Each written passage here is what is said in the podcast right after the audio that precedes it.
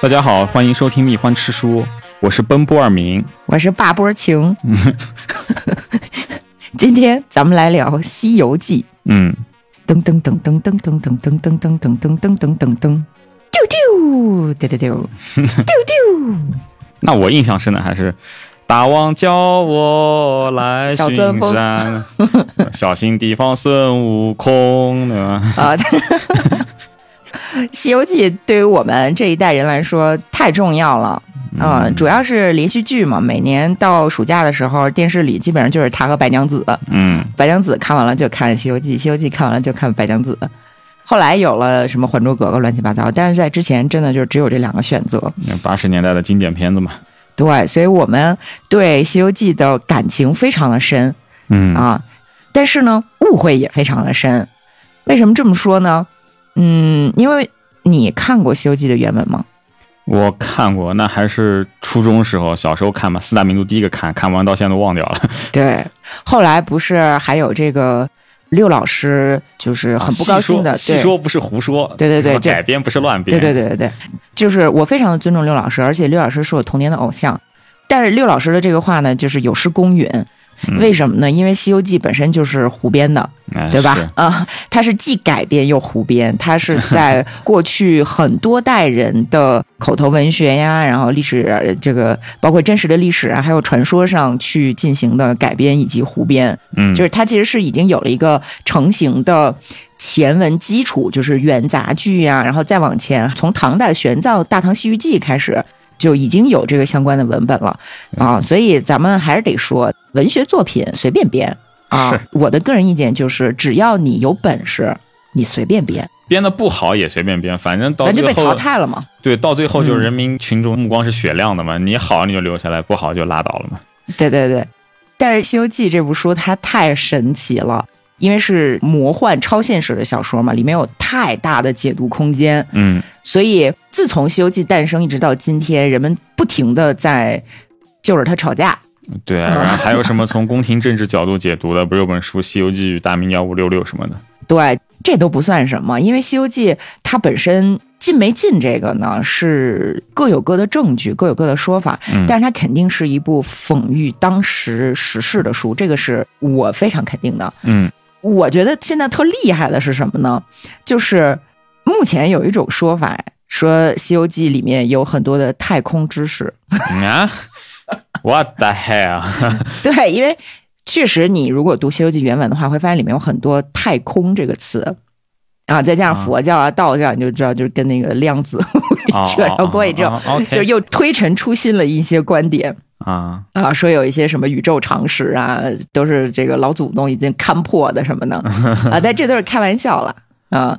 咱刚才说到这个，说《西游记》解读空间很大，而且其中有很多的谜团，对吧？嗯嗯其中最大也是最被大家关注的一个谜团，就是它到底是谁写的对，啊？其实四大名著里好像只有三国是罗贯中写的这一个是比较肯定的，其他都众说纷对纭。存疑嗯，，咱今天语文考试考小朋友说《西游记》谁写的？你得承恩对吧？你填空人得填吴承恩，但如果是在比如说清朝，你给小朋友出这个填空题，小朋友应该填什么呢？佚名丘处机，啊，真假的？秋水真的写真的可还行就是清代文人认为《西游记》是丘处机写的，因为丘处机确实西游过嘛，啊他不是去见那谁去嘛？哦，但那个西游啊和这个西游完全两码子事吧？对，因为他他徒弟是写了一个《西游记》。对，那你要这嗯么说的话，这《荒木飞吕原画《啾啾奇妙冒险》，那还是《西游记》作者呢。哎对呀第三部不就是一帮人从日本到那埃及，不就西游 吗？ 对啊，所以哎，所以真的，你说《西游记》太伟大了。就是今天这么多公路片儿啊，什么公路漫画啊，那老祖宗不都是《西游记》吗？啊，那确实挺公路的 哈。啊。咱再说回丘处机，就这些人认为丘处机是《西游记》的作者的另外一个他们认为的证据，就是说《西游记》里有很多道教相关的内容，啊，并且有全真教的教义哦好好啊。好，但是因为我不了解全真教， 我我也看不出来是什么。总之呢，就是说当时有这么一种说法，可是我们都知道这个是立不住的。啊，先不说咱们现代人看这个东西是立不住的，就是清代比较厉害的文人也是有证据来反驳对，的。你就想，在虽然里面佛教、道教都有，但是你看到最后，明显是就佛教更牛逼嘛。如果是丘处机写的话，这个被视为叛教者了，估 计。没有，呃但是和尚也不是什么好东西。嗯哎，你看《西游记》，你就明白他应该不是一个虔诚的信徒写的， 是，啊是吧？但这个证据还是你有一定主观性嘛？那我们从客观上来讲，有没有特别有力的证据呢？纪晓岚曾经提出来过一个比较有力的证据，就是说《西游记》里面出现过，你一看就知道是锦衣卫和司礼监的描写。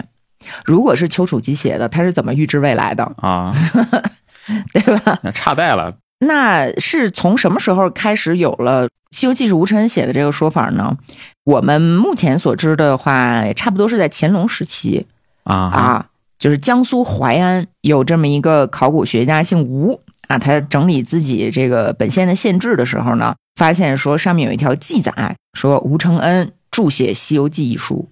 啊啊，然后那他当然很高兴了，因为《西游记》多么了不起的一本书，然后他自己是淮安人，然后是老乡儿写的嘛，啊对吧？就是啊、振兴淮安经济了，可以。对对对，这个观点呢，又很快得到了当时朝廷里面的很多老乡们的支持，就是所有啊淮安籍的官员们都觉得这个肯定对，没错啊。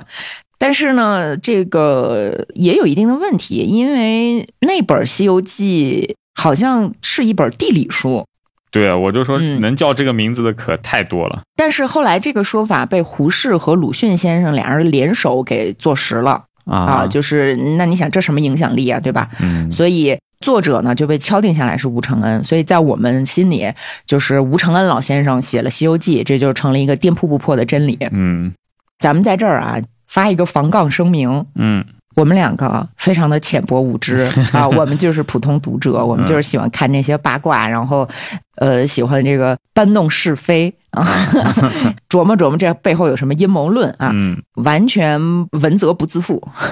嗯包括我们后面要跟大家谈的关于这些人物的分析，那些妖精在文化史上都有什么样的原型啊，这些都是我们这个就是胡说八道。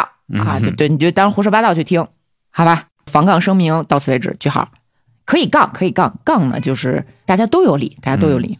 继续再说两句这个《西游记》作者的事儿，就是众多的《西游记》作者的说法当中，有一个人我觉得挺有意思，嗯并不是我相信这个说法、这个方案，而是我喜欢这个方案，我觉得特别的符合我对阴谋论的口味。啊，是谁呢？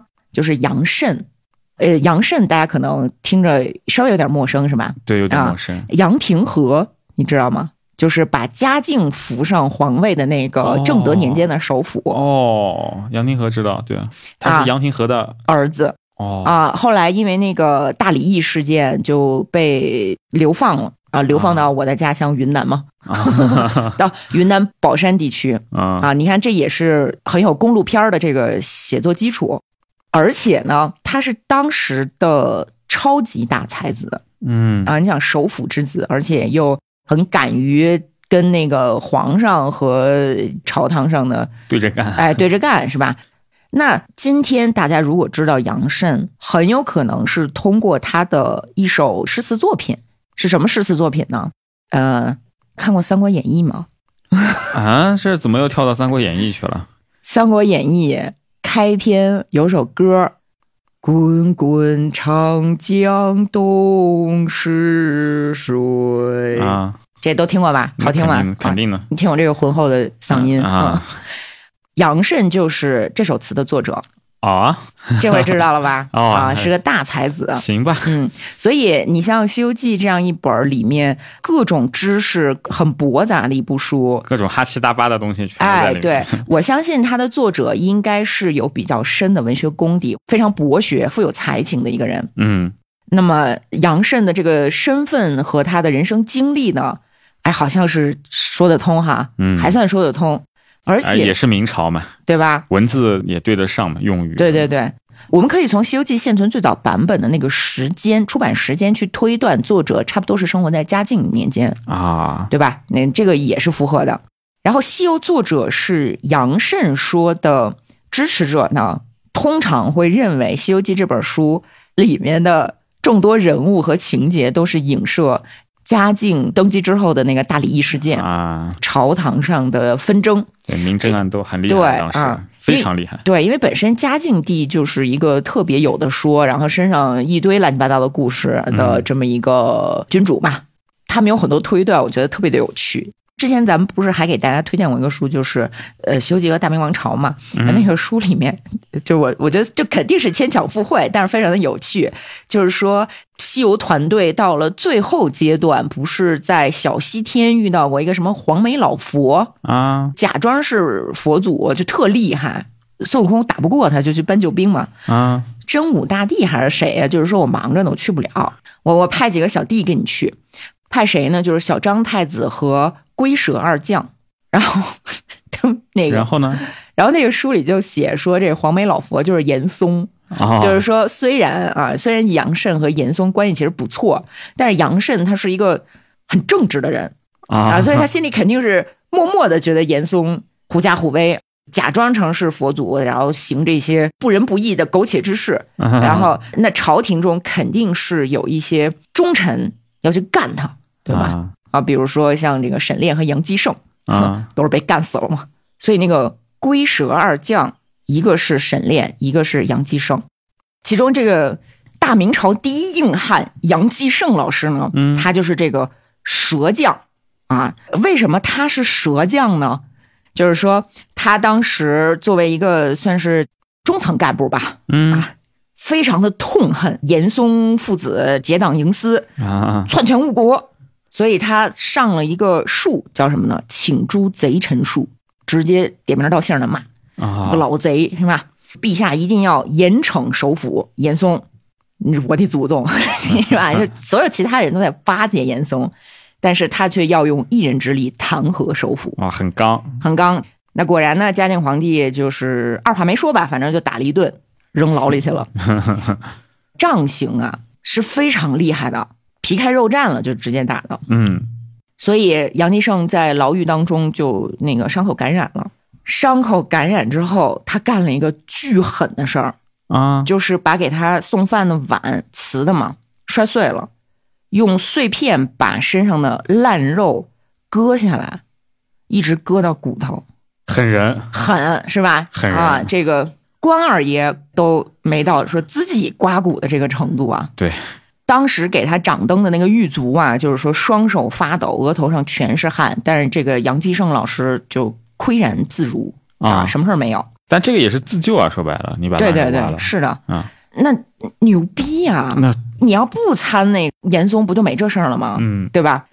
那他的这种品德肯定也感染了很多人，所以就朝堂之上有很多人为他四处奔走嘛。嗯但是严嵩呢，他肯定是要处死这个杨继盛的那，这啊肯定没得说。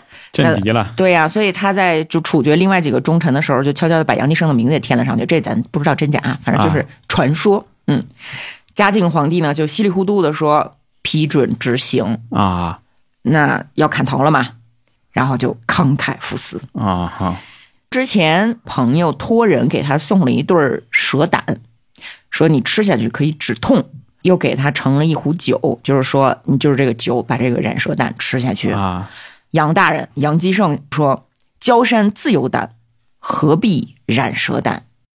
那因为里面有个挺嗯蛇刚蛇嘛，所以就是蛇将，哦， 特别牵强吗？你觉得？特别牵强嗯，但是啊，咱得这么分析，在一个皇权至上的时代，如果你想要去写一些东西去表达，你肯定要想方设法的去扭曲变形，最后呢，我还要给你留下一点点线索，让读者能够解码的读者 get 到这个作者到底想要说什么。嗯所以才会有索引派嘛，对吧？索引派索的引是什么呢？就是当时的人在写当时的故事，呃影射当时的时事的时候，他用了一套什么样的密码儿，然后我们去把它破译出来。嗯我并不认同，就是这个蛇将是杨继盛的说法，啊哈，但是我觉得这个思路没什么毛病。对，嗯挺有意思对，哎，我再扯个别的啊，啊我上高中、大学的时候还有天涯论坛，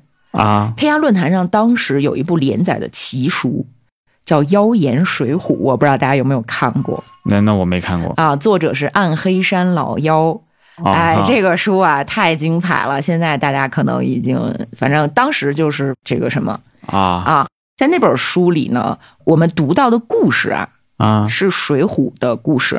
就《水浒》一上来不是九纹龙史进吗？啊！暗黑山老妖写的《妖言水浒》一上来也是九纹龙史进，但是那个史进就是一个非常普通的、具有现代人特征的年轻人，啊，他经历的很多事情都是我们一看就知道是实事，哦，而且还有历史，就是一些近现代史啊啊，藏得很深。但是如果你也恰好熟悉那段历史的话呢，你一眼就看出来他在说什么啊啊啊！。你就是说两个其实是同样的创作思路对，就是说这可能是写作者很喜欢去玩的一个游戏嗯啊，就是。他可能不光是因为环境的压力啊什么，你比如说翁美图艾科，啊他写《玫瑰的名字》不也是吗？密码套密码啊，对但是还非得让你看出来一点儿。对所以就是说，《西游记》虽然可能不是被明文历尽，但是呢，这个书那么多很蹊跷的章节，长篇大段的写一些似乎对情节推动毫无必要的故事和这个对话，啊肯定是有玄机的。那说到这儿了呢，我举一个小例子。呃，但是这个一千个人心中有一千个哈姆雷特，就怎么解读完全是主观的啊！你就听听我这说的有没有道理就行。比如说，金角大王、银角大王，太著名了吧？这是《西游记》的经典故事啊！金角大王、银角大王是谁呢？是这个太上老君炼丹炉烧炉子的童儿，然啊后后来跑下界，对吧？跑下界呢，特别奇怪，他们还有一个娘，就是九尾妖狐，啊压龙山压龙洞的九尾狐。啊然后那个呃，当时他那个九尾狐母亲一出场，各种气派，轿子啊仪仗队伍，然后什么扇风的、给倒茶的之类的，就特别像是在民间作威作福的官员亲属，不就被孙悟空打死了，然后孙悟空就变成那个九尾狐。啊！还记得吧？就是有很多读者会认为金角银角是被太上老君派到这个地盘上去，专门给取经团队设一难，嗯所以他们是在这个地盘上时间长了拜了一个干娘，就是这个九尾妖狐。对吧？就是很多人是这么认为的，因为你想给太上老君当童子的，应该是人吧，应该是成仙的人形的角色，对吧？嗯如果不细看的话，就反正就是带过了，就妖精嘛，就主要是看孙悟空，谁看他们呀？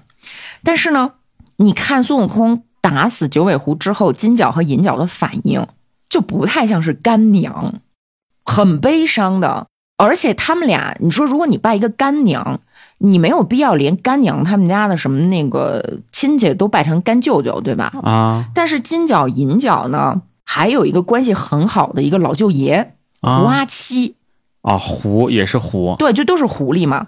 而且在行文里面啊，就你往后看，没有提过干娘、干舅，就是母亲啊啊。他原文是说，那老魔剑伤了他老舅，丢了行者，提宝剑救劈八戒。啊！那你说这是是不是真感情，啊？是啊对吧？肯定是真感情。是所以你想，这个金角银角啊，他在太上老君的这个炉子前头听差干活，啊！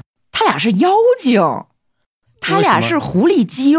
对啊，那所以太上老君为什么会所以呢，这个里面啊，我个人感觉就是它隐含了，你别看你们天上这些神仙这人模狗样的啊，啊？你们往上提拔的也都是一些什么这个妖魔鬼怪。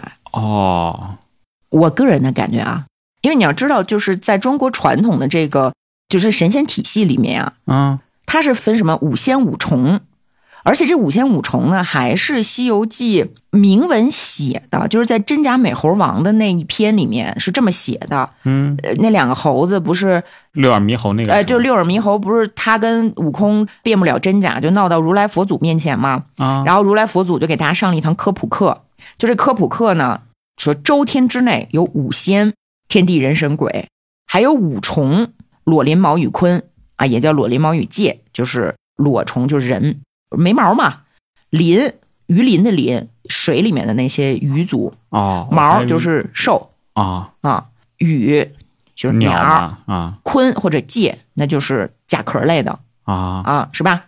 那你看啊，这说的很清楚，就是你在天界应该只是人，可是也混进了很多的妖精。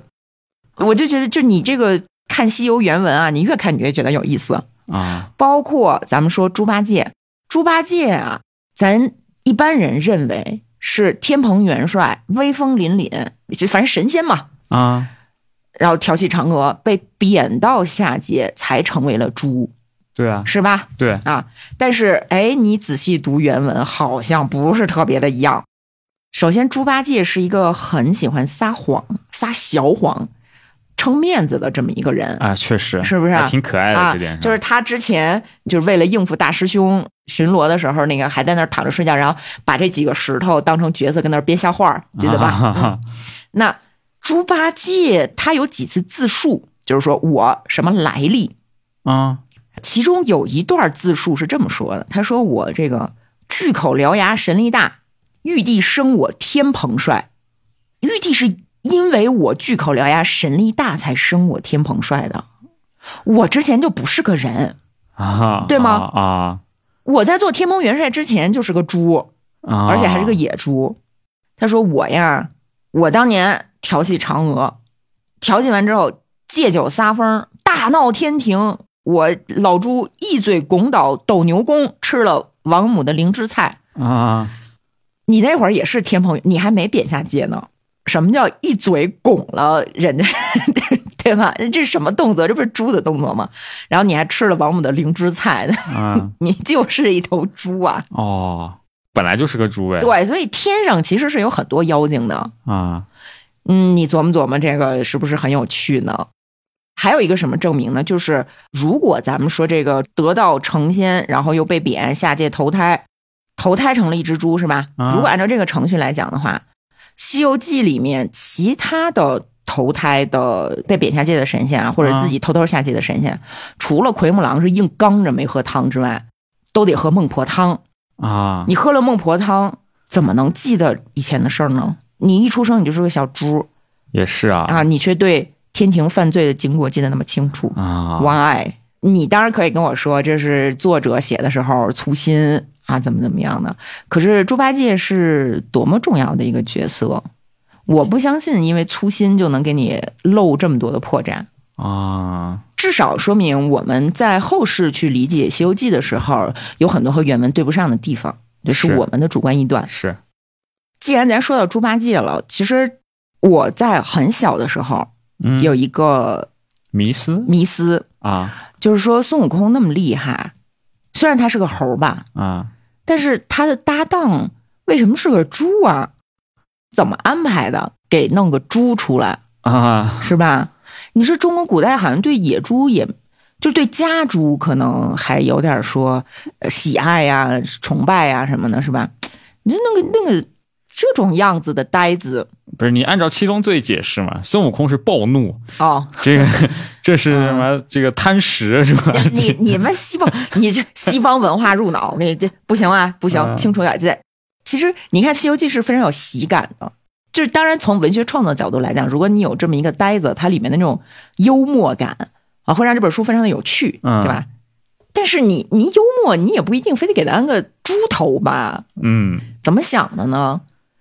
给大家推荐一本书啊，这本书叫这个《西游妖物志》，嗯，终于进入这个主题了，对对对对对，但是我们今天讲的内容不是只有《西游妖物志》这一本书，嗯啊，《西游妖物志》这本书是轻松愉快的那种休闲读物，啊但是他做了很多的功课，我觉得挺好的，整理了像孙悟空啊、猪八戒啊他们人物的历史源流嗯啊。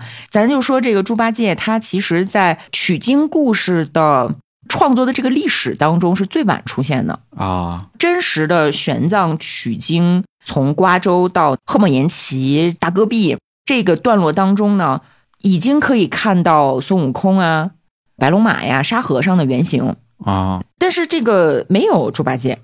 哎，我之前还看过一个说法，说的是那个沙僧其实是玄奘真实的在沙漠里面落难的时候，就快要扛不下去的时深候，沙神 对，做了个梦，然后梦对到一个神，让他赶紧走，然后他保了一命。结果这个角色后来创作成一个吃人大魔王 就是深沙神本身是一个很复杂的神奇的形象，在啊唐代是很多人供奉他的，啊就是要比如走沙漠、走戈壁的时候都会拜拜他啊啊。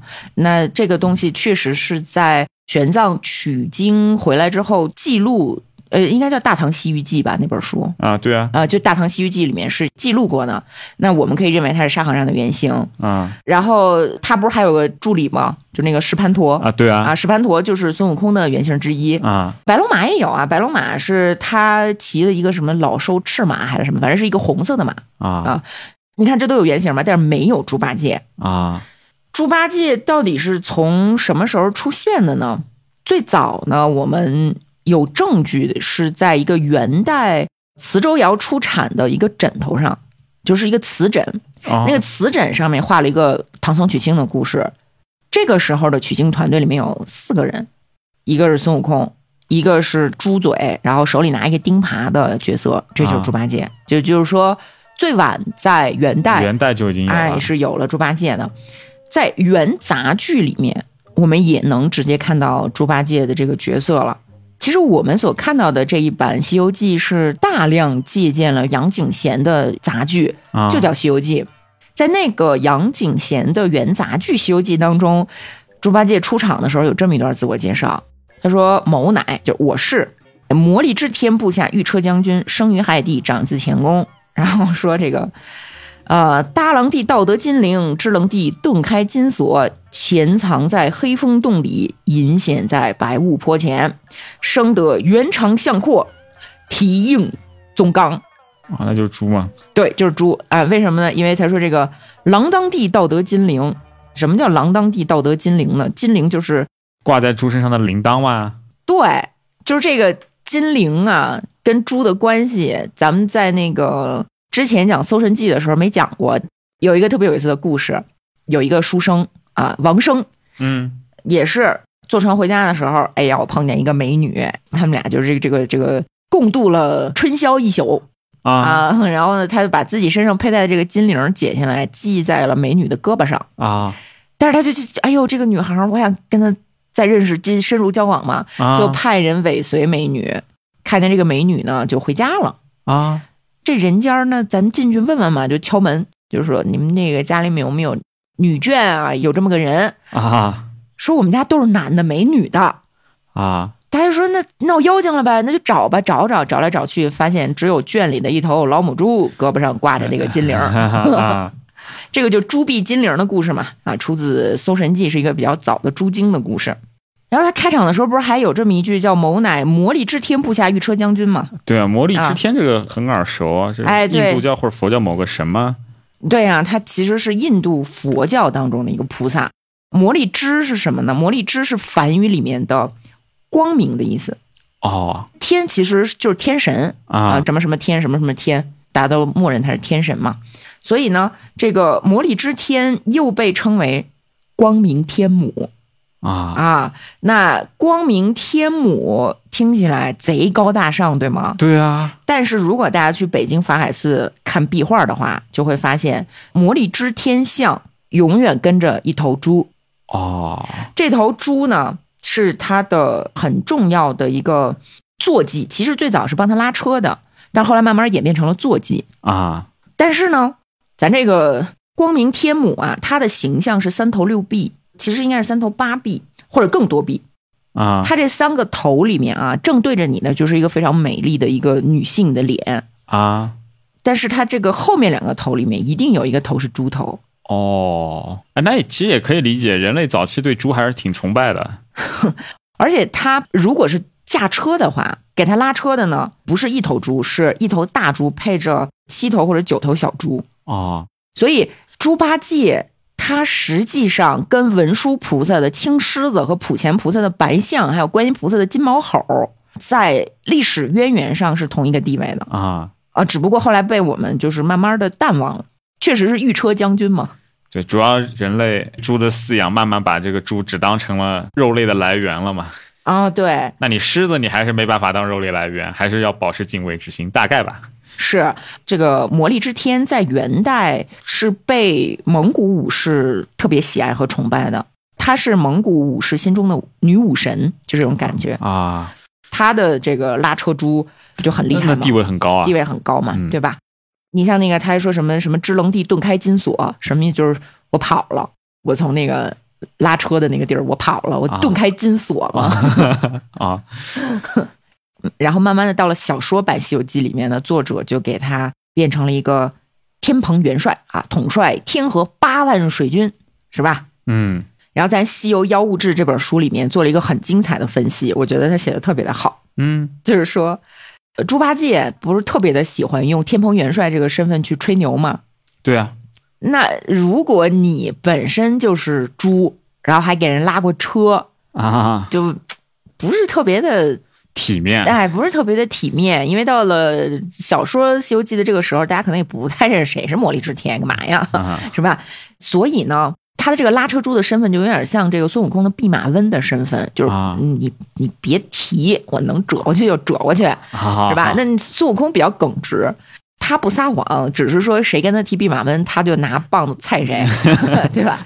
但是猪八戒呢，他就编了非常精彩的一段谎言，啊就是错头猪胎啊，啊，就是说这个错头猪胎咱们都信了，但其实你是被骗全是了。忽悠人啊的，啊对，你想，他说他一出生之后就直接咬死了母猪和同窝的这些所有的小猪，听着啊特血腥，是吧？啊，妈呀，太厉害了！你要么元帅的就这种感觉，但其实你没有投胎啊，你没有投胎，投胎是你自己瞎说的，是你编的，啊是吧？就是可谓是煞费苦心，所以这个观音菩萨也没多问啊，人应该也都知道， 就是嗯干嘛戳穿 呀？所以我小的时候不喜欢猪八戒，但是成人之后再看《西游记》的话呢，会觉得猪八戒挺可爱的。你要我现在说这个《西游记》里面最喜欢哪个角色？除了大王叫我来巡山的那个哦小钻分小支， 可能就还真是猪八戒啊，猪八戒特 逗，嗯，是吧就很真实这啊，个对角色，对对，就是身上很多的缺点，但是呢，有血本有肉。嗯对本性也不是很坏，嗯对，而且而且他特别会说俏皮话对啊，说什么那个斋僧不保等于活 埋。嘿，真的，你看《西游记》其实挺重视吃的，就是说作者在描述这些长老取经路上吃什么很用心啊，里面有那种大段儿大段儿的说他们吃什么各种食材做的素斋，啊一写能写半篇儿。啊，那啊个这不这不跟你似的， 啊，对对对对对，包括那个那个是蝎子精还是耗子精啊？就是把唐僧抓去要跟他成亲，给他吃那个豆沙饽饽，其实就是豆沙馅儿的那个包子，豆沙包。然啊后是说那个说，哎，这一种是人肉饽饽，这一种是豆沙馅儿的饽饽，给长老吃的。哎，我就看这这感觉应该挺好吃。说完猪八戒，说说孙悟空吧。啊，咱快点说，因为孙悟空身上可以讲的东西太多了，就是咱要说，至少能说个五六七。嗯，你要从哪开始说起？从罗摩衍那了吧？对，哎，咱可以从罗摩衍那先开始说，因为罗摩衍那里面非常重要的一个人物形象，也是有情有义的猴王，就是哈努曼嗯啊，但人家是神了，不光是个王。有学者认为说哈努曼不是孙悟空的原型儿，然后他们提出的是什么观点呢？就是说这个哈努曼他非常的温 顺，嗯就是他很听话，很听罗摩的话。啊罗摩是那个毗湿奴，啊，对，毗湿奴对，他是毗湿奴的好伙伴，非常的忠诚，是吧？没有说跳上跳下，非得念个紧箍咒的啊，身上没有反抗精神啊，所以很多学者说，你看这个哈努曼就不是孙悟空的原型啊，啊，我很反对这种说法。不能光从这，你看很多就是啊事情都是对得上的嘛，就你去看一下那个情节，你就知道这个里面妥妥是，至少是融梗。嗯比如说哈努曼也曾经画过一个圈儿啊，告诉公主说你家里头别出来，嗯是吧？出来你就有危险，然后这就出来了嘛。然后公主也非要出来，对，就非要出来。然后哈姆曼也有类似于大闹天宫这样的情节，就是他去。其实是斯里兰卡嘛，对啊，就是当时跟印度不对付的这个妖魔作祟的岛上啊，大魔王所在的岛上斯里兰卡，然后给人一顿折腾，然后给人烧了什么的。嗯，而且他也是哈努曼是封神之子嘛，对对，吧？一个跟头十万八千里，是吧？这这很明显，这个我不知道是怎么得出来说哈努曼跟孙悟空没关系这个结论的。就是反正在出我看来出肯于定有出于某种自尊心吧，就嗯，就不知道啊。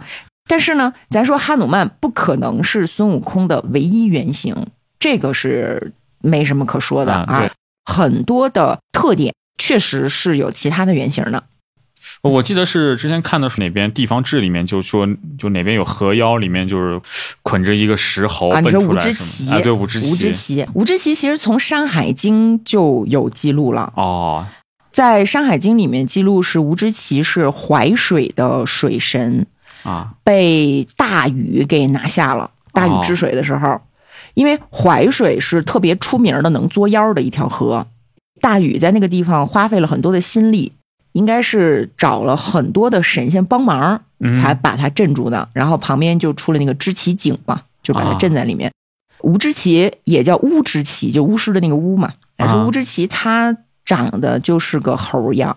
哦，你看，咱说这个两岸猿声啼不住，轻舟已过万重山，就是说那个时候水边应该是有很多的猿猴的，就甩猴子。 小燕老师，小燕老师，如果生活在古代的话，说不定能鉴定到真的水猴子。你别说啊，猿猴和水这个关系还真不只是中国，就是那个玛雅还是阿兹特克神话里面，嗯，哦，玛雅玛雅说是人类不是要毁灭什么大预言之类的嘛？就人类是第四季，前面还有三季物种都被毁灭了，但第三季没有被毁全。第三季就是神灵先拿木头雕了一些木头人，然后后来发现这些木头人顽劣不化，然后发洪水把他们毁灭了。有些木头人没有被毁，留到今天就是就是猴猴子。啊印第安神话那一期讲过这个故事，对，也是水猴子嘛。，对，包括今天有很多特别离谱的那种这个演化论的观点，就认为说咱们是甩猴子变的嘛啊，没毛什么的， 对，没毛，嗯，嗯而且是只有头顶上有毛，嗯，是吧？因为你在水下只有 头顶， 然后说所有的猴子都怕水，为什么只有人类不怕水，这么啊喜欢水，是吧？嗯，就是这个孤妄一听，嗯水猴子说，水猴子说：“回到这个孙悟空，其实吴志奇他作为一个水妖，甚至后面变成水神，就是你知道民间信仰鬼呀、妖啊、神呐、它其实是互相转换的对，啊。就是今天在神话传说里面，他是一个坏蛋。”嗯过两天你就发现，嗯，老百姓怎么建了一个庙供他呢？ 然后慢慢他就变成一个善神，对，一开始可能是出于恐惧，就我祭祀点你好东西，你别来搞破坏。对，时然间后久了就变善神了。对对对对对。那吴之奇其实也是慢慢的就从这个水怪、水妖变成了水母，固有固有那个水母，不 是，就是就是母是一个尊称嘛，啊是吧？就我知圣道母知道对啊，就是什么水母娘娘啊、水源大圣啊，嗯都是他。他不仅是从一个猿猴状的这个水妖怪变成了神，他还变成了一个女性。啊，也有说法就是说，她从一开始就是女性，所以在元杂剧当中呢，最早出现的是孙悟空这个人物形象的主角啊。嗯，首先，他不叫齐天大圣，他叫通天大圣，这个大家可能听说过，对，听说过是吧？然后他的家族成员呢，就是大姐骊山老母啊，啊，什么骊山老母，这在后来就是地位非常的高，但是在这儿呢，她是这个通天大圣的姐姐骊山老母，二妹，二妹是谁呢？就是这个吴之奇圣母，啊， 咱说孙悟空的人物原型之一。对然后大兄是谁呢？齐天大圣，俩弟弟，一个小圣通天大圣，就是这个主角，还有他的再往下的一个弟叫耍耍三郎。名是啊字也挺可爱对，那个耍耍三郎后来也是孙悟空。啊另外一个杂剧就是《二郎神锁齐天大圣》里面，啊那个耍耍三郎出场的时候说自己是耍耍三郎孙行者，啊！而且你我听名这名字耍耍三郎，还是挺喜欢玩闹的，对吧？就有点猴性感觉。对。然后吴之奇他不是淮河的水怪吗？对，那你想想，咱们刚才说说这个，为什么认为吴承恩是《西游记》的作者？淮安人哎，对吧？啊啊，这这个又是一个佐证。然后说到猴儿嘛，还有很多的讨论，就是讨论孙悟空的原型到底是个什么猴儿。啊，不是不是，后面有个 cosplay 的是六耳猕猴吗？还叫所以什么对啊，所以大那家应该就猕就猴呗猕猴嘛，对吧？啊就主流说法一般是猕猴，但是呢，因为他是美猴王，就有很多人认为他的人物原型可能是金丝猴。呃，金丝猴的这个说法呀，首先我不太认可，但是它不是没有道理。啊，啊，为什么呢？因为美猴，啊当然美猴王这个是孙悟空自封 的，后来有人承认这个也是对他的一种吹捧吧，也不知道商业互吹还是什么，反正就说他是美猴王。但是你仔细看他什么雷公脸啊，什么这这那的，看挺对吓也人的，也不是没特别的美。那他到底是什么猴？啊，就是说孙悟空他是金猴。你看，咱们老有说金猴，金猴，对吧？什么金猴献桃、金猴献瑞什么的啊，在《西游记》的书里面呢，经常是用金弓来代替孙悟空，所以就有了一种说孙悟空是金猴的说法。然后慢慢的就变成说啊，他是金丝猴，其实不对，从根儿上就不对。为什么呢？因为金弓啊是这么对应出来的金，嗯要从道教文化来看，就是说这个道教炼丹术称铅为金工，就是铅笔那个铅，就这个铅的这个金属啊叫金工。那真铅生庚，就真的铅它会生庚，庚就是天干里的那个庚啊，甲乙丙丁戊己庚辛壬癸。啊，这个庚呢，它对应地支里的什么呢？申，就是猴儿，所以。哦，金属猴儿，这个是中国传统文化，尤其是道教文化里的一个固定说法。哦，原来是这么来的啊，，对，所以金弓代指孙悟空，这个还真不是牵强附会。为什么呢？因为你如果看过原文的话，你就会发现这里不光有金弓指孙悟空，还有木母指猪八戒呢。啊，为什么木母指猪八戒呢？这也是道教炼丹术当中的一个说法，就是说真汞生亥，汞就是水银，啊，亥反正就猪啊嘛，对，亥就是猪嘛，所以拱木母就是指猪八戒。啊，你看那个，就是很多回目名儿，比如说第多少回我忘了，反正他就是说木母助威争怪物，金弓施法灭妖邪，猪八戒助着他大师 兄灭掉了妖邪啊啊，所以这个从金弓衍生成金猴儿也没有什么道理啊，只是一个道教这么一个说辞嘛， 它是一个误会。啊，啊、孙悟空应该就是猕猴儿，就创作出《孙行者》的历代作者呢，他应该都不是见过金丝猴儿再想出来的孙悟啊，空的。对，我刚刚其实就想说，嗯因为金丝猴这个分布的区域也好，还有它数量也好，就不是一个特别好的创作来源。是，猕猴多多啊，古代到处都是而且他还得是猕猴儿，有一个什么原因？就是说孙悟空，包括他水帘洞里其他猴子的那个形象，嗯都是常见的灵长类。啊刚才咱不是说这个五重嘛？啊啊五千五重凑的是一个十类，然后佛祖还说什么呢？是除了这十类之外呢，有四猴，这四猴不属于十类。这四猴呢，第一是这个灵明石猴，通变化十天时知天力，移形换斗，嗯这就是孙悟空，石猴。第二呢是赤尻马猴，就是红屁股马猴。大马猴哎，对，是这个小阴阳会人士，善出入，必死延生。第三个猴呢是通臂猿猴，啊，啊，通臂猿猴这不是也登场过了吗？就是长臂猿，嗯对吧？那那个赤尻马猴呢，其实是山魈，《山海经》里就有的一个灵长类。啊是以前有过狒狒的某种亚种吧？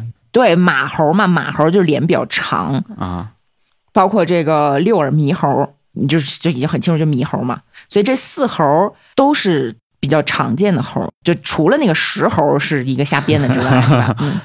你想那个通臂猿猴和赤尻马猴都是水帘洞的那个大管家呀，啊水帘洞不是有四监将吗？孙悟空哦走对了啊之后，那对四监将就管着这些事儿，而且当时撺掇孙悟空去学艺和这个找长生不老之术的也是他们啊啊，就很厉害的，很厉害的。然后咱说孙悟空不是去龙宫里头找法宝去吗？嗯，能够说明他的人物原型是吴之奇，就是、啊也是水神对，在古籍里面记录吴之奇的传说，有这么一段儿说，他出生在豫南桐柏山的花果山里面，啊娶龙女为妻，生了三个孩子，哦而且呢，他自称怀涡水神，在淮河里面干嘛呢？建了一个 龙宫，啊，水猴子哎，对吧龙？啊、后来大禹治水的时候，不是要弄他吗？宫啊他就率领着十几万的山精水怪，在淮源，就是那个淮水的源头大战禹王，哦，那叫大闹天宫的原型可能呃，或者就是天兵天将来抓他吧，啊，因为为他跟大禹干仗的时候是被庚辰所降服，庚辰啊，你想辰龙嘛，他其实是被龙给降服住了。嗯降服住之后呢，就囚禁在龟山之下啊，嗯一说是在这个怀景当中，就是在那个桐柏山的井下；一说是在淮河下游的一个龟山之下，这不就是五指山嘛，啊，是吧？而且这个龟山呢，在元杂剧里面有这么一个人啊，她也是那个孙猴的这个猕猴家族里面的一个小妹妹，叫龟山水母。又是水母，对，所以孙悟空他在 那个小说版《西游记》里面特别的怕水嘛，啊，一到有水的时候，就说那人说八戒你上，沙僧你上，是吧？可是他在吴知奇的原型当中是水怪，啊，很厉害的，是个水猴子。然后《西游记》的作者他不光做了一个从水猴子变成石猴的改编，他还把整个孙悟空的品性给变了。啊，就是说性格嘛，对，就猴嘛都那样儿。但是在元杂剧以及之前的很多故事里面，这个孙悟空的原型是非常恶劣的，还好色。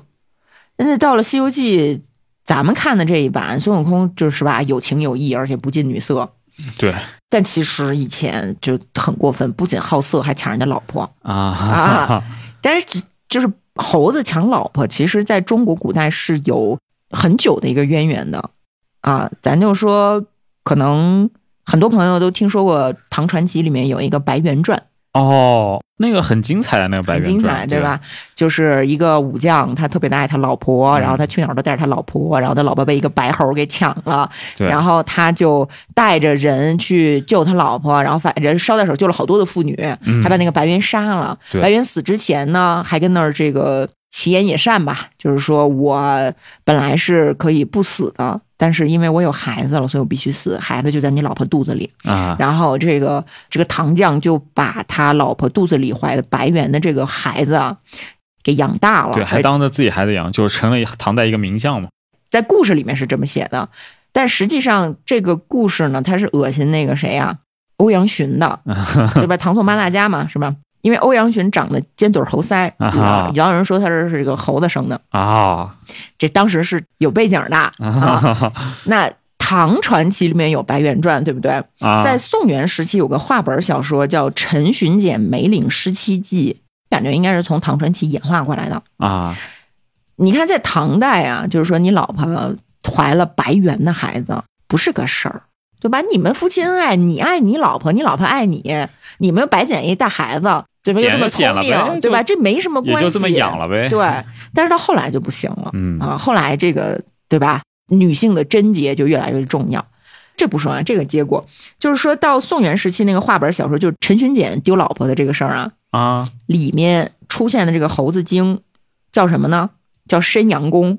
申阳公啊，申就猴嘛，嗯他有一个号，号齐天大圣。 哦。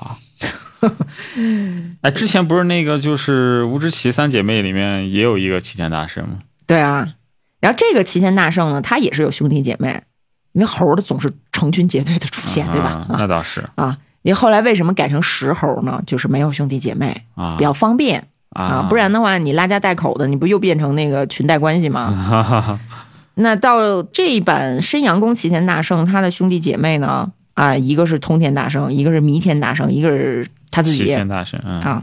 然后他还有个小妹妹是四周圣母，四周圣母就是吴志奇啊啊，她的一个别称。然后刚才不是还提到一个杂剧叫那个什么二郎神锁齐天大圣吗？啊，二郎神锁齐天大圣也被融到了《西游记》里头，呃，就变《西游记就是二郎二郎神神就就啊巨经典的那一段嘛，是吧？七十二般变化啊，》就变旗杆什么的，对对对，那里头呢是说有兄弟三个，姐妹五个，什么也是通天大圣、齐天大圣、龟山水母，然后还有一个妹妹叫铁色猕猴啊啊， 然后还有个兄弟耍耍三郎。嗯啊那除了这些神话上的渊源之外，其实孙悟空本人也是有真实的人物原型的，就是那个石盘陀嘛。咱都知道，玄奘他去取经其实是偷渡对所以他这一路上非常的艰险，对，跟《西游记》写的什么皇帝还给他东西什么的，完全两码事儿。哎，完全两码事儿。对，而且玄奘在取经的时候，唐朝建立的时间并不长，那个时候对边境也乱嘛。对，其其实非常的危险。嗯，当时玄奘想去的是天竺的那烂陀寺，那路上的第一关其实是瓜州，在瓜州他要渡过特别湍急的一条河流，叫葫芦河，然后去玉门关。啊，在瓜州呢，他收了一个胡人当徒弟，就是石盘陀。这个石盘陀相当于可以给他当向导，因为是本地人嘛。一开始呢，确实是帮了玄奘大忙，就是帮他偷渡出关了，啊，就绕过了玉门关。但是刚出关的当天晚上，石盘陀就想拿刀砍死玄奘，然后玄奘九死一生嘛，就问说说这个怎么回事儿啊？问你为什么要杀了我呀？石盘陀就跟他说：“我后悔了，因为前面的路实在太难走了，而且我家里这一家老小，我还是想回家。啊，但如果我要回去呢，你被抓了，你把我供出来，我们一家人都是个死，所以我决定把你灭口。然后玄奘发誓，就是说我绝对不会把你供出来，你别杀我，你放我走，然后你就回去好吗？然后石盘陀就放了他，然后啊就回家了。啊，啊，这个应该就是孙悟空的人物原型，因为你看孙悟空不是一开始也想打死唐玄对，奘也吗，也叛变过，想要叛变革命对，后来给他戴了一个发箍，是是吧？啊，一念咒，他不就听话了吗？所以猢狲、猢狲、胡人、胡僧，哦哦，原来猢狲还有这么一个可以这么对解啊他是个胡僧嘛，然后姓孙，啊对吧？再加上石盘陀的石，就石石头的石啊猢狲、石猴，所以这个孙悟空是这么来的。嗯，全对上了啊，那悟空这个名字其实是比唐玄奘晚了几十年的另外一位唐代高僧。嗯据说啊，本来是个武官，然后在去西域的途中得了一场马瘟， 不知道真假啊。他就避开了这个马 瘟，所以叫弼马瘟。 我不知道人为什么会得马瘟，反正就有这么个说法 啊嘛。 然后马瘟奇迹般的好了呀，他就拜在当地的三藏法师的门下，啊，呃，但是大家要知道，三藏法师并不是指玄奘，它是一个尊称。对就只要你精通经律论，你就是三藏。对啊， 然后然后说到这个弼马温呢、它不是个官名儿吗？啊这官名儿是吴承恩编的啊啊，就说你编个什么叫什么御马监怎么样都可以，你就弼马温太奇怪了，就哪有官名取成这样的呀？你也没有任何的可以类比的其他官，对不对？啊就是这历史学家就考据啊，就考据说，唐代房玄龄曾经写过《郭璞传》，郭璞在咱们那个《搜神记》里也出现过。嗯，对，对说清楚吧了？啊，他是近代著《山海经》的一个很有名的一个神人，还修道。嗯然后说那个有一次郭璞出去拜见赵将军，然后这个将军正好爱马死了，啊巨伤心，就闭门谢客。然后这郭璞说：“你别担心，我能把这马救活呀。”你派这么二三十人，手里拿着竹竿，往东行三十里，到了有树林儿的地方呢，就拿这个竹竿拍打那个树木，啊从树林里会窜出一个东西，你把它抓来，你这马就活了。果然呢，就抓了一个什么东西，是个猴儿啊，好像是一个猿猴儿，然后就赶紧回府啊。回府之后呢，就把这个猿猴带进了马厩。这猴儿啊，看见这个死马就走过去，呃然后干嘛呢？叫虚吸其鼻，咱理解就是人工呼吸。啊，然后马就活了奋迅思鸣，饮食如常。啊然后这个故事其实，在《搜神记》里面也写过成语嘛，就是死马当活马医嘛。从此之后，就是说有这么个说法啊，养马的人家都要养猴啊啊，而且如果马病了呢，还拿母猴的尿给他们当药啊，就是弼马那温就是大马猴儿啊，有可能是这个，包括马上封侯啊，啊，所有的这些典故可能都是从这些传说来的，包括有很多古代的马厩的墙壁上会雕猴。啊孙悟空身上的故事太多了啊，嗯咱就点到为止吧。接下来说说什么呢？沙和尚刚才说了一嘴是吧？嗯，啊，就是说他是深沙神的变形。对，你刚才说沙和尚后来变成了一个吃人的魔王嘛？对啊，但其实这个里面有一个很深的佛教思想在沙和尚身上是得以体现的，啊，就是他从吃人魔王变成一个修行之人，中间有这么一段儿，就是观音菩萨来到流沙河去给取经团队招聘嘛，就遇到了沙悟净啊，就给他取名儿沙悟净，然后告诉他说：“你在这儿啊，咱就算入职了，你就在这儿等着你的领导啊。”嗯然后悟净就汇报了一个事儿，就是说我在流沙河吃了这么多的人，我吃了所有的人的尸骨都会沉到河底，因为流沙河是鹅毛飘不起，芦花定底沉，对吧？所以它不可能有任何东西飘在上面。只有九个人吃过以后，脑袋还飘在上面。对，是九个取经人，对那九个取经人就是玄奘对之前的九世，对，全是玄奘。全是玄奘啊。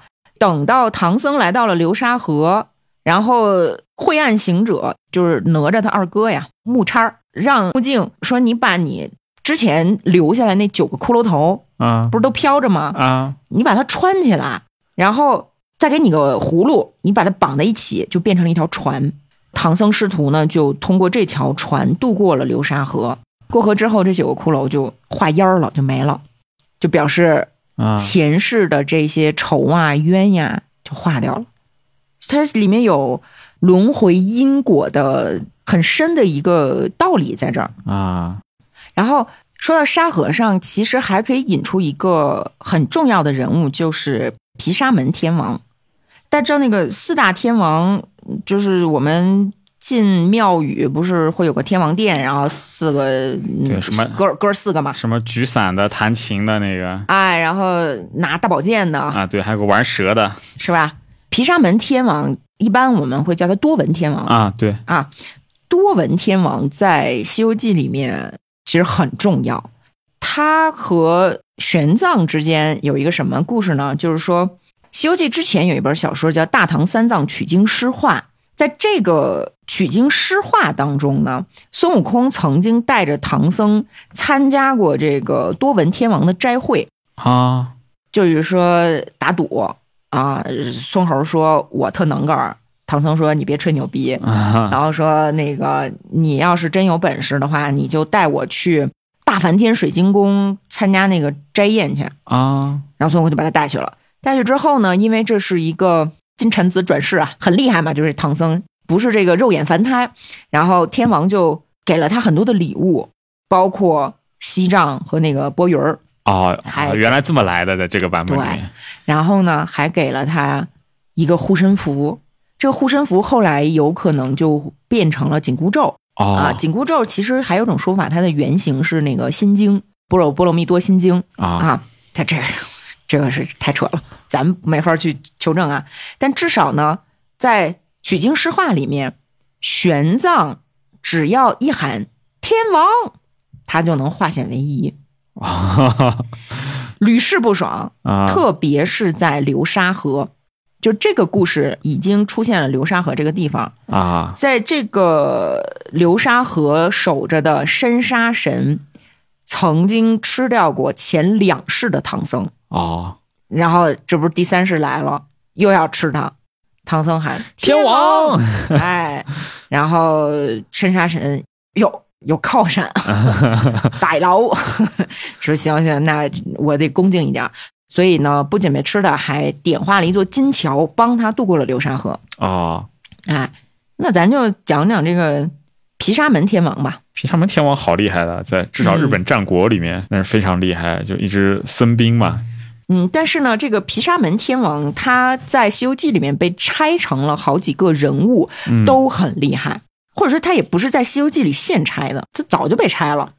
那他人物原型就很复杂，他一开始印度教的一个神嘛，然后后来是又进到佛教里面，传到大陆，然后又形象改造。我估计是不是这种原因，把他不同的时期的形象作为不同的角色对，就是毗沙门天王，差不多是隋唐时代传进的中国。当时这个天王啊，身上有好几个法器，啊咱说一下啊，首先是一个方天画戟啊啊，然后拿着一把宝剑，啊，它原始形象我还真知道，它原始形象是那个拿一个三叉戟的，就是印度教里面的，对，印度教里嗯面是拿三叉戟的，但到了可能中国三叉戟这个兵器不太不太入流吧，那看是起个来，叉子嘛， 对，嗯一个叉子，你雾宇轩轩的干什么？所以改成方天画戟吧， 对啊还有点像，你想想看对，对吧？嗯这是第一个啊，拿着一个有点像方天画戟的这么一个兵器啊，啊然后拿着一个宝剑，啊然后拿着一个雕儿，啊啊其实那个雕儿啊很有来历，叫土宝鼠鼬。土宝鼠鼬，它在最早的设定里面是一个钱包，就是你捏它一下，哇，就脱一个哦宝贝。那那不是鼬，那是秀秀吧？对，就是哎，我觉得罗琳阿姨可能看过这个啊，就是就是鼬科的一个小动物，然后啊也是只吃不拉。啊，有很多啊，钱然后你一捏，啦、吐一个什么东西。而且这个土宝鼠鼬，它的主人是财神，就是在最早是财神啊啊，白财神、黄财神、绿财神、黑财神、红财神、五方财神。啊这个第三个法宝啊，就是个鼠鼬。然后呢，毗沙门天王还拖着一个小小的宝塔，托塔李天王好像和他形象是有重合的对，但这个时候是一个单层的宝塔。啊后来呢，这个塔实际上是分给了哪吒的父亲托塔李天王。哦哦哦，嗯对，行吧为为什么会分给这个李靖呢？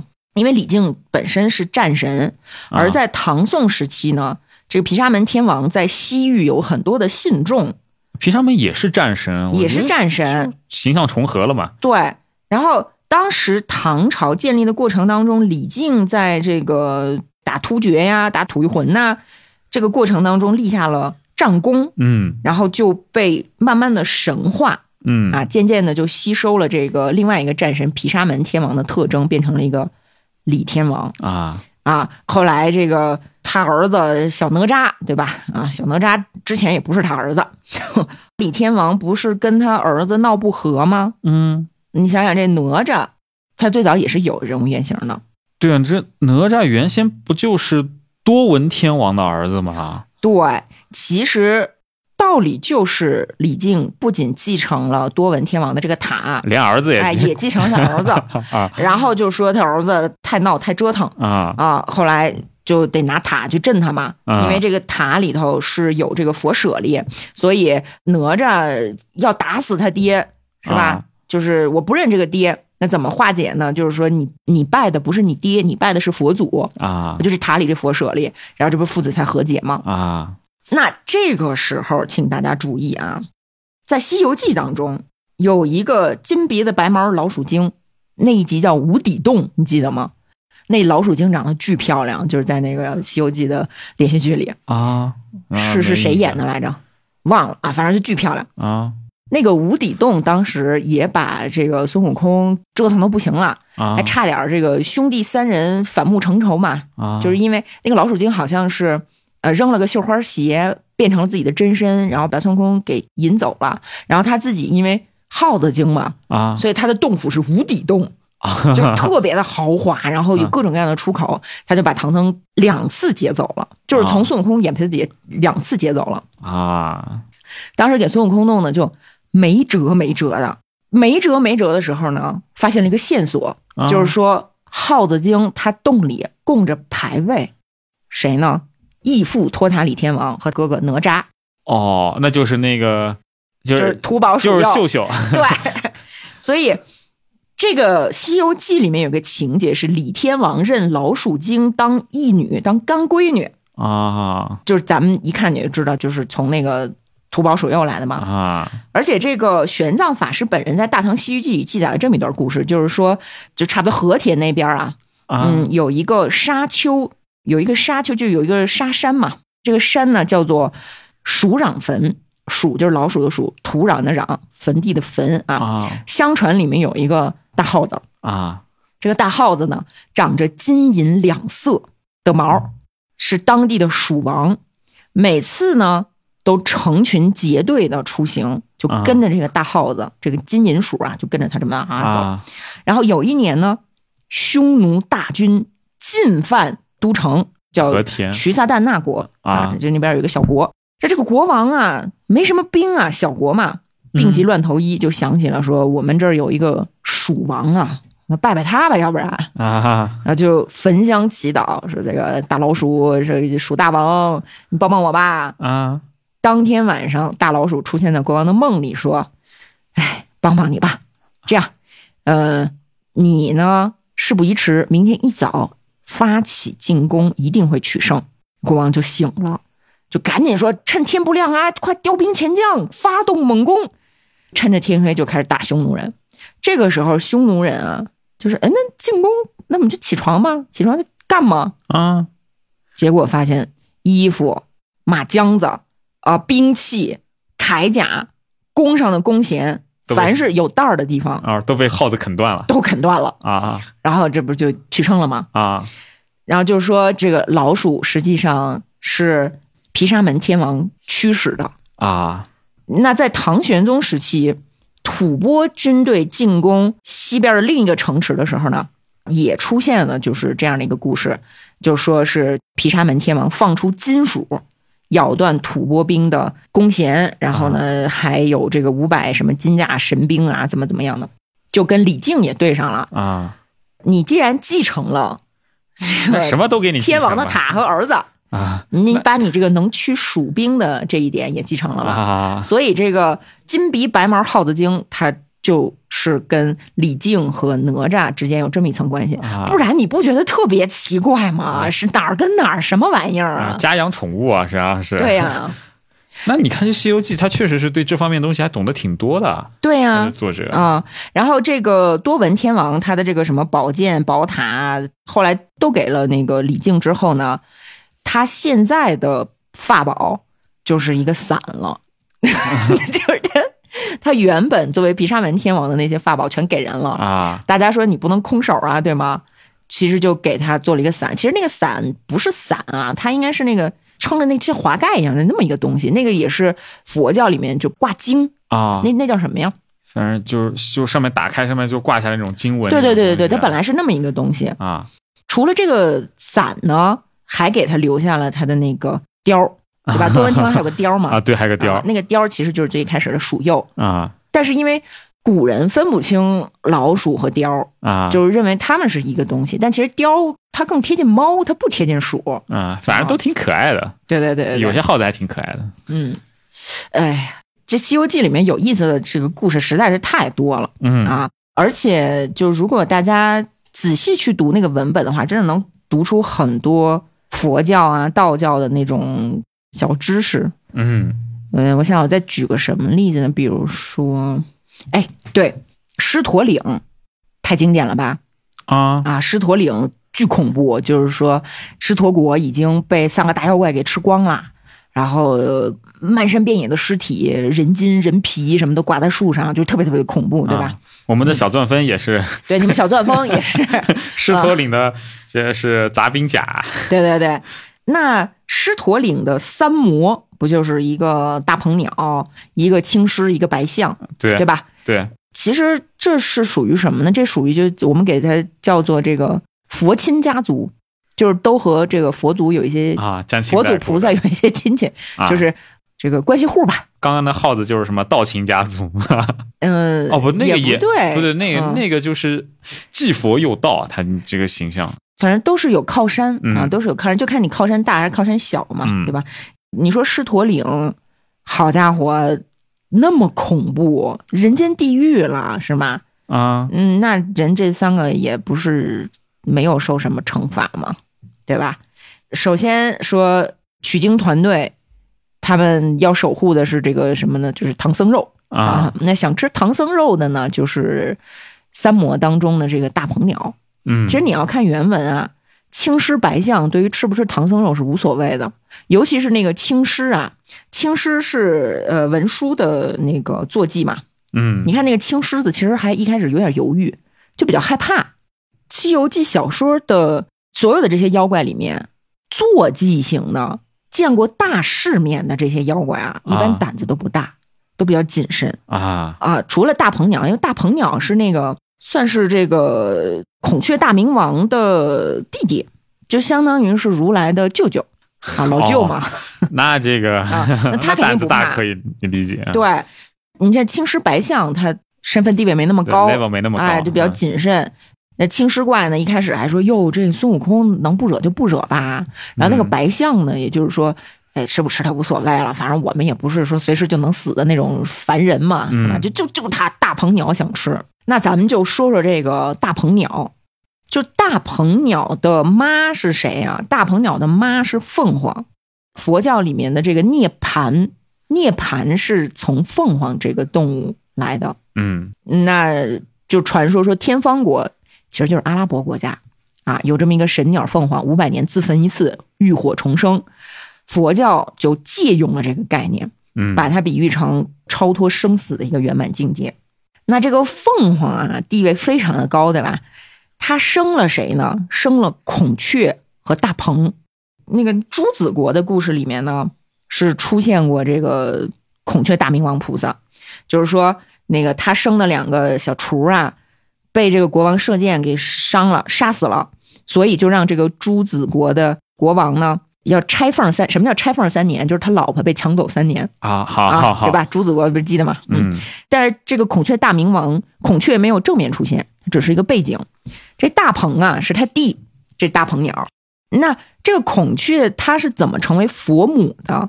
大家应该都听说过孔雀佛母，是不是？怎么回事呢？就是说如来啊，他说孔雀出世的时候是很凶恶的一个妖怪啊，啊，它吃人，而且呢是这样，一下就把人吸到肚子里去， 啊就是都不是，都都都都都这么吃。啊，那我当年啊，我如来当年在雪山顶上修成丈六金身，也被他一下给吸进去 了。啊我当时就想，我说我我得出去呀、啊，啊，说出去反正俩门儿一前一后，前头是出不去 了，后头吧也有点脏， 那怎么办呢？我就剖开他的脊背，从他后背挑出来了 啊，啊你有点那个雅典娜啊，对对对，砍他对爹的那个对感觉是吧？对，然后我出来之后，我就想弄死他。其他的佛呢，就劝我，就是说你毕竟是从他身体里这个剖开一个口子出来的，所以他是你妈。啊你如果伤害孔雀，就相当于伤害你妈。于是我就把他留在了灵山上，还封他做佛母孔雀大明王菩萨。但其实他是个男的。啊，你想孔雀呀、很绚丽的那个，那不都是男的对，那吗？都是公孔是雀公的，嗯。啊，而且它是个很大的孔雀呀，是吧？它直接 就把人给吸进去了。反正这个是在《西游记》当中是这么说的啊，但是是在佛教的故事里面，那个佛母她倒不是这个意思，但是我们也就不多说了。啊在这个地方其实是有政治隐喻的，它可能不是说指名道姓儿有一个具体的事件，嗯但是你想，这个大鹏鸟，他去找青狮白象的时候，这俩人是并不知道有取经团队要路过此地这么个事儿，只有大鹏鸟知道。大鹏鸟怎么知道呢？是不是从他姐那儿听来的？ 啊，是不是？啊？但是这个大鹏的话，不会就是那个迦楼罗吧？其实就是伽罗罗啊。我为什么想到说咱们这个这期节目挑大鹏鸟来讲呢？就是因为我们搬到大理之后，也有一个迷思，就是为什么大理这个地方到处能看到迦楼罗的形象？对，超大的三塔寺那种对门，口，它有一个什么样的渊源呢？就我们当然也没有去求证啊，就考据啊。就如果有这个听友朋友知道怎么回事儿，可以评论区告诉我们啊。啊迦楼罗就是大鹏鸟，它就是梵语里面的金翅鸟的意思啊，啊。呃，是那个谁，毗湿奴的坐骑。呃皮什诺坐骑对，哎，而且大鹏是那个《天龙八部》的一个，八部天龙里面一个对，《西游记》里面有很多《天龙八部》的角色，你像白龙马后来就变成天马嘛，是吧？嗯然后呃，龙就不用说了，还有包括夜叉、嗯大鹏鸟呢，在《天龙八部》当中就是伽罗罗，啊然后他跟那个谁对着干呀？他跟龙对着干，就是那迦，那迦就是大龙，然后伽罗罗一天要吃一条那迦和五百条小蛇，啊，胃口还挺好啊是吧？然后你你想想，这是不是就是那个蛇鹫？啊，有点那意思吧？应该是真实存在的一个动物的就原型是。食蛇鹫嘛对对对。然后咱为什么管它叫大鹏呢？啊，就迦楼罗翻译过来，为什么翻译成大鹏呢？就跟你有关系了，啊对？吧？就俞北明老师啊哈啊哈这个北冥有鱼啊，是北冥之鲲鹏，鲲为大鱼，鹏为巨鸟，互相转化嘛，啊是吧？这个水气三千里，团扶摇而上九万里，就因为大，反正就是扣上了呗。对呀、大鹏展翅嘛。啊，然后大鹏在《西游记》里不是非常恐怖吗？其实，在《天龙八部》里他也很恐怖，是不是？就是很嗜血，爱吃肉，对吧？甚至连如来佛去降服大鹏都不是靠武力，而是靠欺骗他，就是这个老舅啊，你你你上我那儿去吧。然后大鹏鸟说：“我不去，我不吃素啊！你那那嘴里淡出个鸟来。” 然后如来就说：“他说嗨，是我我管四大部洲呢，对吗？嗯，有那么多人祭祀，给你打牙祭。对对对对，就是不是吃人啊，就是说啊他们的贡品都先给你吃。啊，然后大鹏琢磨琢磨，嗯，行吧， 然后这才降服住。你白骨精为什么就一棒子打死了呢？嗯，对吗？啊，后面那个、靠山不够。对啊，南山大王其实就是中国奇谭里的那个，我觉得有一点是他们的原型吧。啊，那不是也被一下就打死了吗？打死了之后还骂他，就说、啊你算老几？你管自己叫这个南山大王啊，是吧？那你大鹏鸟都这样了，你不治他，你还说，哎，咱回家吃好吃的呀，老舅，你你你细品吧，啊你细品吧，嗯，呃，不过到了清代，大鹏鸟就变好了。嗯但是也不是说到清代才变好，但至少到清代呢，我们给大鹏鸟，就是金翅鸟，安了一个英雄的形象，就是精忠报国的大英雄岳飞。其实这也比较好理解，因为岳飞字鹏举嘛，啊啊， 所以就就说这个岳飞是大鹏投胎转世。啊然后在这大鹏转世之前，有一个敌人，有一个对手叫赤须龙，后来变成了那个金乌珠。然后还有一个对手呢，就是大鹏在投胎之前遇到了一个蛟精，就蛟龙的蛟啊，啊把人眼睛给戳瞎了。然后这个蛟精转世就变成了秦桧儿。啊！ 其实这也挺有意思的。你想，这个赤须龙和蛟都是龙族的，嗯然后大鹏跟他们对着干，最后呢，他是被宋徽宗弄死的。哦，都是啊、有意思吧？哎龙龙相护。有 意思吧？啊，就是说老百姓啊，心里还是有话想说，嗯但是我不能明说，嗯哼哼，是不是？对我明说了，我那我命不就没了吗？对，嗯，行，那咱最后再说俩啊，说一个盂兰观音，就是灵感大王那一集，灵感大王他是在通天河里头作妖，嗯啊，一开始呢，感觉还挺厉害的，这个能保佑地方风调雨顺，是吧？那你这那你就保佑呗。嗯但是他要吃童男女儿，而且必须得是本家亲生的童男女儿。哦，口味还挺刁。嗯，这儿吧，我就我就觉得这写的真是，哎呀，你不是本家的童男女儿就不可恨吗？是吧？是吧？这啊，但你想啊，就是呼风唤雨和冰封通天河这种技能啊，按道理来讲，这是很高级的技能，啊，对吧？气象啊，雷公电母啊，这你得是玉帝发号施令才行。哎，但是你说人灵感大王说下雨就下雨，说结冰就结冰，然后武力值也挺高的，是吧？因为通天河是八戒和沙僧两个人下去打，因为孙悟空怕水嘛，啊，就是两个人打打一平手，啊弄不住他。你你好歹天蓬元帅、卷帘大将呢，不行。而且他感觉还挺仗义，就是他手底下有一个桂鱼叫班衣贵婆，啊给他出主意，哎，这主意挺好使，把唐僧抓着了，他就跟人家结拜为兄妹，啊！因为之前答应过嘛。就你觉得这个灵感大王不是一般的妖啊？后来那个孙悟空不就是打听出来了吗？说是观音家养的金鱼，然后他就兴师问罪去了，就是说啊，好家伙，你是这个取经团队的这个灵魂人物啊， 你你是我们的主管，然后你这干什么？把你们家金鱼放出来吃我师傅啊？你怎么回事儿啊？嗯这个挺有意思的嘛。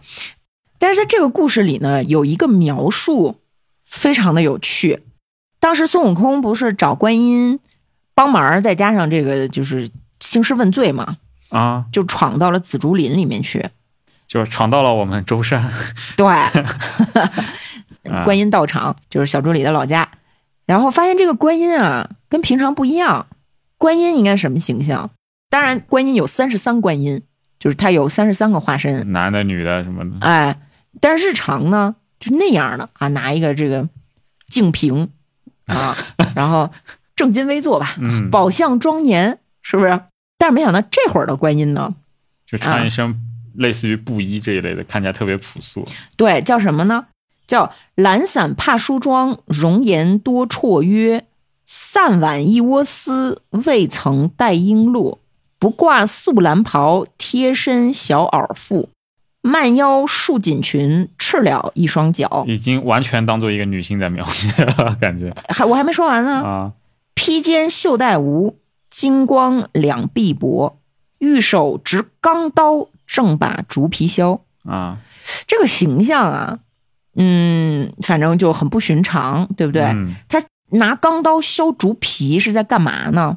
他要编一个篮子，他要把那个竹子给片成那个竹篦儿，啊，而且呢，衣服都没换，日常的那种就是白衣飘飘啊什么的，啊是那吧种？特别好看的，就很休闲啊，就很劳动妇女，是不是？啊然后他就这样一个劳动妇女的打扮，跟着孙悟空出门了，就跑通天河去了。啊当时怎么说的呢？说八戒、沙僧也吓了一跳，说师兄性子好急呀、也不知道在南海怎么乱嚷乱叫呢，把一个未梳妆的菩萨逼将来也。啊那这个其实是有典故的，并不是说观音菩萨这个觉得，哎呦，我怎么出事儿了，丢人现眼，赶紧去把这个鱼收来，不是呢，而是在三十三观音当中专门有一个叫鱼篮观音，嗯这个鱼篮观音就是观音菩萨的一个典故衍生出来的一个形象，就说什么呢？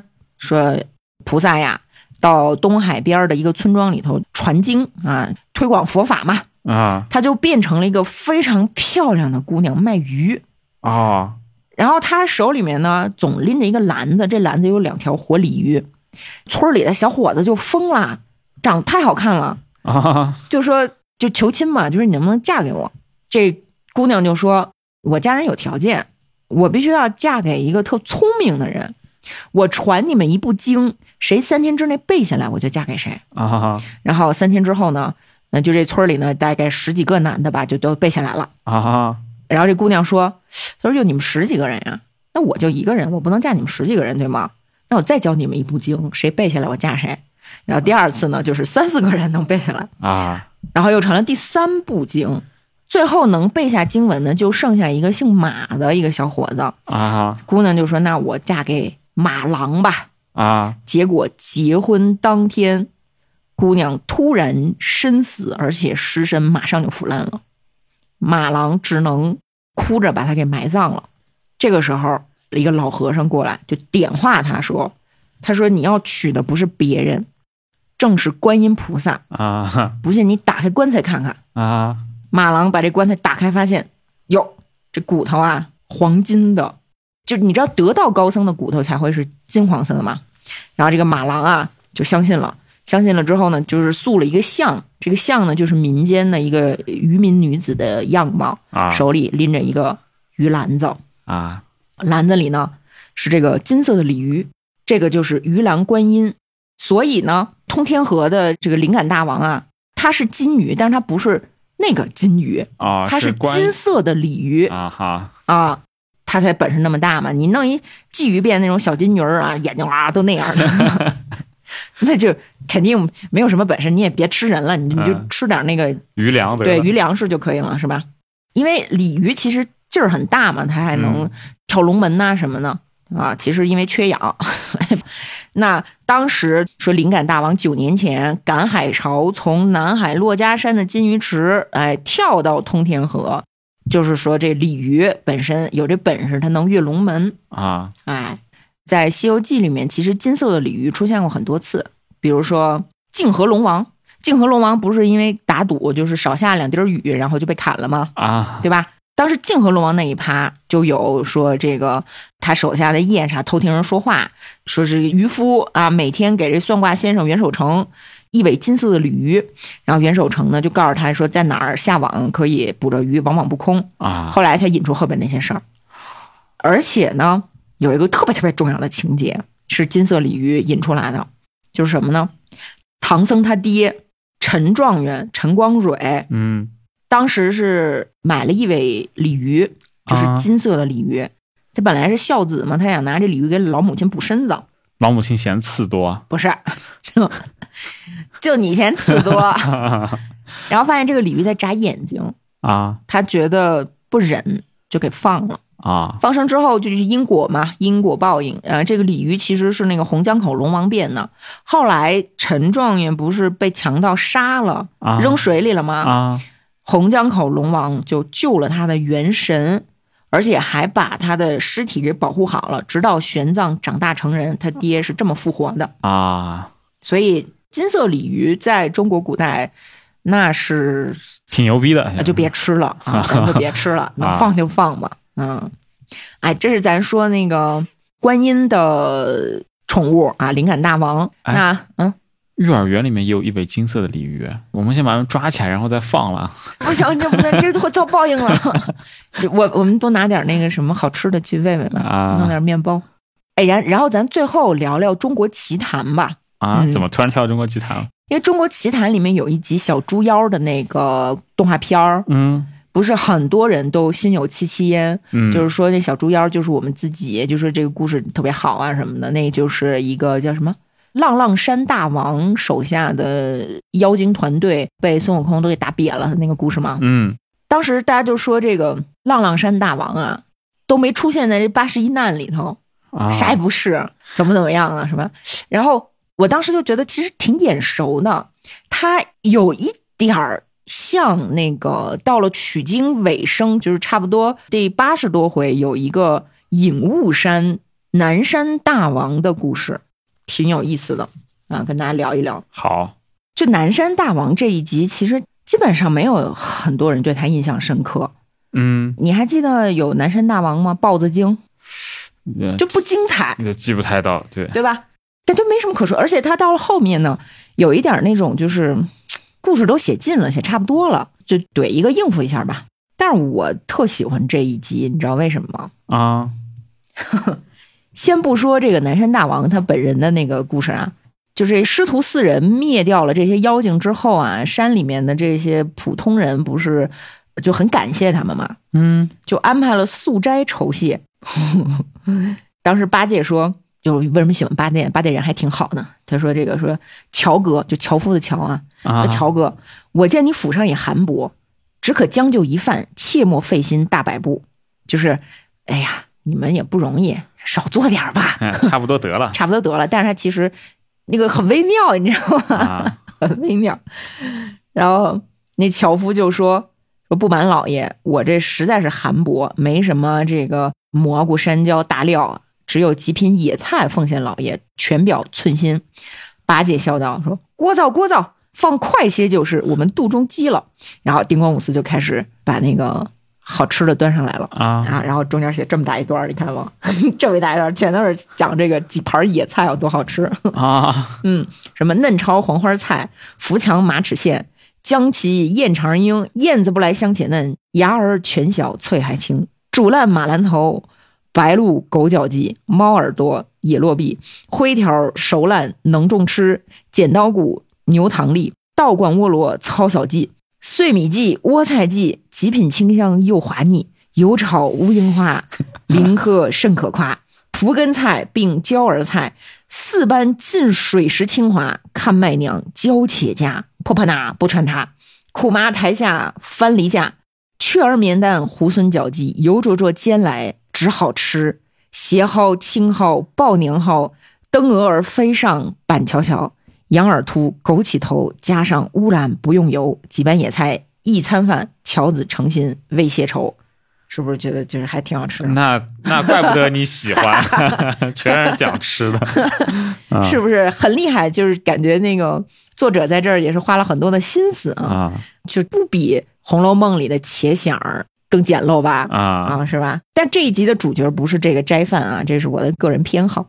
咱们就看这个南山大王啊，隐雾山南山大王豹子精，他其实没有什么很厉害的本领，嗯就跟浪浪山大王啊有一点像，他也是靠手底下的团队出谋划策呀，哎对，然后一起去这个呃实现一个这个既定目标吧。啊那中间还有他手下的中层干部给他出谋划策，出了个什么计谋呢？叫分瓣梅花计。就是把大小妖怪哎给组织起来，在这个一千多个妖怪里面选出三个会变化的、能干的，变成大王您的模样。那手下真没什么能干的，得从一千多个里面挑，才勉强挑出三个来。对，要么怎么觉得像那个《中国奇谭》呢？因为《中国奇谭》那个小猪妖那一集对也是去隐喻现代的这种职场生涯嘛，对，我觉得跟这一集挺像的。嗯，就是说选这三个人之后呢，让他们一个跟猪八戒打，一个跟孙悟空打，一个跟沙和尚打。啊，你想想这出的什么馊主意啊！你你都打不过孙悟空，你让你手下的人变成你的模样，去跟这三个大魔王打架。所以这个中层干部就是这个铁背苍狼啊，他说舍这三个小妖，调开他兄弟三个，大王却在半空伸下去，云手捉着唐僧，就如探囊取物，是不是跟很多这个中层领导干的事儿是一模一样那的？很像，啊对是吧很像？，啊，就是把你手下的小弟马仔牺牲掉，嗯，换取你几块唐僧肉吃吃。对，哎，你看人家那个什么万圣龙王啊，包括咱刚才说的那个灵感大王啊，都不这样，就他们家银雾山这样嗯哼，啊、后来这个分瓣梅花记呢，倒是起了一些作用，就确实是把唐僧给抓住了，但唐僧也是每期都被抓着嘛，嗨。后来不就把这兄弟三个给惹毛了吗？因为当时他们以为唐僧真的死了，还啊埋了个人头，说这是师傅的头，然后看见那个肉干儿，说完了师傅被晒干了。啊是吧哈，然后这一期有一特别有意思是什么呢？就是之前唐僧被抓了的时候，猪八戒不都吵着要分行李散伙儿回高老庄吗？啊，到这儿的时候就不是了，这时候就人物弧光出现了，就八戒特别的悲愤，要杀死你们，然啊，后为师傅报仇什么的。后来发现真的就挺好杀死的，一下就杀死了，就是花豹精特别的弱，包括给他出主意的那个什么狼精都特别的弱。嗯，但是在这儿有一个挺有意思的情节，就是在他们作战的时候，不是互报名号吗？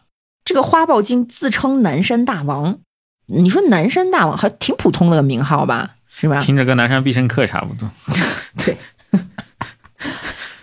没想到孙悟空特生气，啊，臭骂了人家一顿，就说你算个什么东西啊？他说你你个大胆的毛团， 特别可爱，大胆的毛团，你能有多少年纪敢称南山二字？李老祖乃开天辟地之祖，上座于太清之右，如来是治世之尊，还坐于大鹏之下。孔圣人是儒教之尊，亦仅乎为夫子。你个孽畜，敢称什么南山大王，就很奇怪，因为之前所有的妖怪给自己起的名儿。包括他自己什么齐天大圣啊，比这还要对，狠，都很猖狂，是吧？嗯？南山大王挺朴实的，听起来其 实，对啊，你红孩儿管自己叫圣婴大王呢，嗯是吧？那就这本书啊，就是这个写《西游妖物志》，它有个解释，它就说，因为孙悟空他最早是道家弟子，对吧？嗯那南山其实指的是终南山，就是说南山会让人想到的是终南山，所以南山大王。就会给人一种说是在道教里面地位很高的一个感觉，啊，那你个土妖精， 你凭什么当南山大王是吧？啊而且咱说这个什么“福如东海长流水，寿比南山不老松”，这指的就是终南山嘛。啊，嗯，但是啊，咱得说这个是冤枉了花豹精，因为南山它不是只有终南山才叫南山，嗯对，我就这么想，嗯是？吧？嗯咱就说这个《列女传》里面记录这些这个非常有女德的、很贤良的这些女性啊，就有这么一个故事，就是说春秋时期，宋国的有一个大夫吧，有这么一个当官的啊，当了三年官儿，捞了很多钱，贪污腐败，回家之后呢就躲起来了。然后他妻子看见之后就哭着劝丈夫，她说：“妾闻南山有玄豹，勿与七日而不下食者何也？”什么意思呢？就是说我听说南山有花豹，这个花豹啊，它可以七天不出去找食儿，嗯，就因为外头刮风下雨有大雾。它为什么能连着饿七天也坚持不出去呢？因为它爱护自己的皮毛上面那些斑纹，啊，它怕出去沾湿了，斑纹就不好看了。啊，因为古人认为，就是说小豹子身上没有花纹，它要在慢慢成长的过程当中长出来，这个花纹很珍贵，所以叫豹变。啊那为什么妻子这样哭泣着劝丈夫，就是说你得爱惜自己的名节。啊，豹子都知道爱惜自己身上的这个好看的花纹，你为了这点钱抵挡不住诱惑，就是不爱惜自己的羽毛和名声。那果然，后来她老公被宋王给杀了。嗯所以在这儿呢，就出了“南山之豹”这么一个典故，用来比喻品质高洁的隐士，叫豹隐。豹变和豹隐，这个大家都听说过吗？嗯，是吧？那所以南山之豹和南山大王这个里面就有这么一个关系，就是说这个豹子他可能觉得自己是一个隐士，啊，好好好好，然后为什么说肯定是跟这个典故有关呢？你想南山大王他在的这个地方叫隐雾山，他还有一个技能就是、呃、这样吐雾，对吧？那因为有南山之豹这个典故，所以豹子和雨和雾就是经常放在一起的一个意象。哎，你看那个《三国演义》里面，草船借箭不是有大雾吗？啊《大雾垂江赋》里面就写说：“初若明蒙，才引南山之豹，健而冲塞，欲觅北海之鲲。”所以在这儿啊，其实人家不是指钟南山，人家指说我品行很高洁，好好然好后好。被猪八戒一顿钉耙给踩死了。那因为品行也确实不怎么高级，所以这就是一个反讽啊，对就它是一个很妙的一个讽喻。这个时候，当你读到了这一层，是不是就觉得《西游记》绝对不是有儿童读物？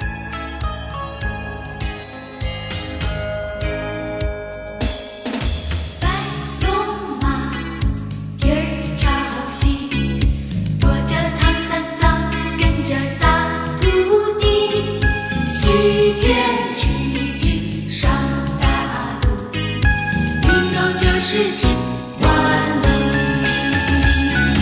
什么妖魔鬼怪，什么美女画皮，什么刀山火海，什么陷阱诡计，什么妖魔鬼怪，什么美女画皮，什么刀山火海，什么陷阱诡计，都挡不住火焰轻轻地入一把，护送师徒唱戏曲。白龙马，波儿云儿急，颠簸唐玄奘，小跑仨兄弟，西天取经不容易，容易干不成大业绩。什么魔法狠毒自有招数神奇，八十一难拦路七十二变之地。什么魔法狠毒自有招数神奇，八十一难拦